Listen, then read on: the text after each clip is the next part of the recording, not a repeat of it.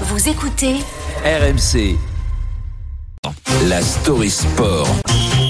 avec Alex euh, Biggerstaff et euh, le vainqueur de, de la Coupe de France euh, samedi soir contre Nantes. Toulouse doit rejouer déjà hein, trois jours après.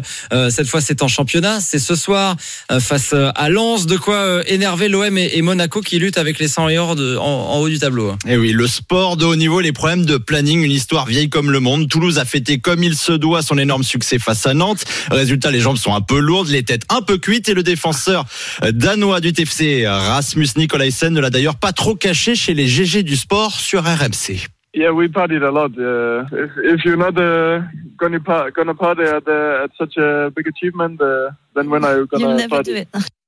Et si on a fait la fête comme ça, c'est sûr qu'on le fera jamais si on le fait pas dans ces moments-là, nous dit le défenseur. Difficile dans cet état d'être à 100% de ses moyens et c'est là où le problème se pose. Parce que Toulouse doit jouer les arbitres de la folle course à l'Europe dans cette fin de saison de Ligue 1. Et oui, si Lens venait à s'imposer ce soir, les 100 et or reviendraient alors à un point de la deuxième place détenue par Marseille et distancerait également Monaco, quatrième de, de 8 points, à 5 journées seulement de la fin.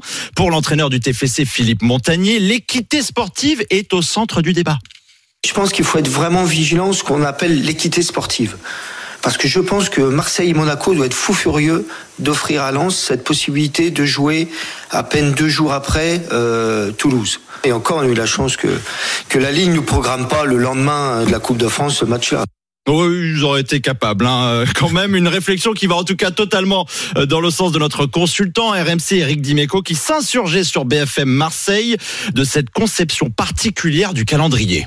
Pour moi, c'est euh, une hérésie et et je pense que ça fausse le championnat. Il y a quand même beaucoup plus de chances que les Toulousains après trois jours de fête se fassent bouffer par Lens que le contraire. Ouais, programmer une finale de Coupe de France en plein sprint de Ligue 1, un sujet qui avait déjà interpellé le président de l'OM, Pablo Longoria, il y a plusieurs mois. Lui qui est partisan d'un retour de cette finale de Coupe de France en tant que dernier match de la saison, comme c'était le cas il y a quelques années. Hum. Bon, on a l'impression que de toute façon, en retournant le problème dans tous les sens, euh, ça posera toujours des soucis dans un sens ou dans l'autre. C'est un peu ça, car ce match de la discorde, on peut aussi l'interpréter d'une autre manière. On n'a pas encore précisé que samedi prochain, Lens recevra Marseille pour une finale officieuse vers une qualif en Ligue des Champions. Un scénario où les Lensois auront trois jours de récupération de moins que les Marseillais à l'heure de leur duel au sommet au stade Bollard. Oui, bon, bah, c'est infernal en fait, ce calendrier. C'est ça. on n'y arrivera jamais.